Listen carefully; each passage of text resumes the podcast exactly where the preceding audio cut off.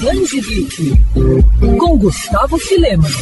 Referência em ambientação e desenvolvimento de personagem, o RPG Vampiro a Máscara influencia mais de 30 anos diferentes gerações com uma trama de horror pessoal baseada em política, manipulações e interpretação, muito mais do que em combates. E agora os fãs ganham uma novidade relacionada a esse aclamado RPG. Isso porque a Galápagos, uma das maiores editoras de jogos do Brasil, lança em junho O Exército do Legista, o segundo volume das histórias em quadrinhos baseadas no universo do jogo. A HQ dá continuidade à trama de Presas do do Inverno, primeira edição da coletânea publicada no início deste ano. Neste segundo volume, a executora da elite vampírica das cidades gêmeas, Cecily Ben, se vê envolvida em uma misteriosa conspiração que coloca em risco o que restou da sua família, graças a um segredo que não deveria ser descoberto. Enquanto isso, um novo e perigoso grupo de caçadores começa a atacar os membros da corte das cidades gêmeas, e Cecily vai ter que escolher de qual lado está.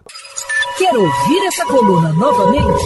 É só procurar nas plataformas de streaming de áudio. Conheça mais dos podcasts da Mandirinhos FM Rio.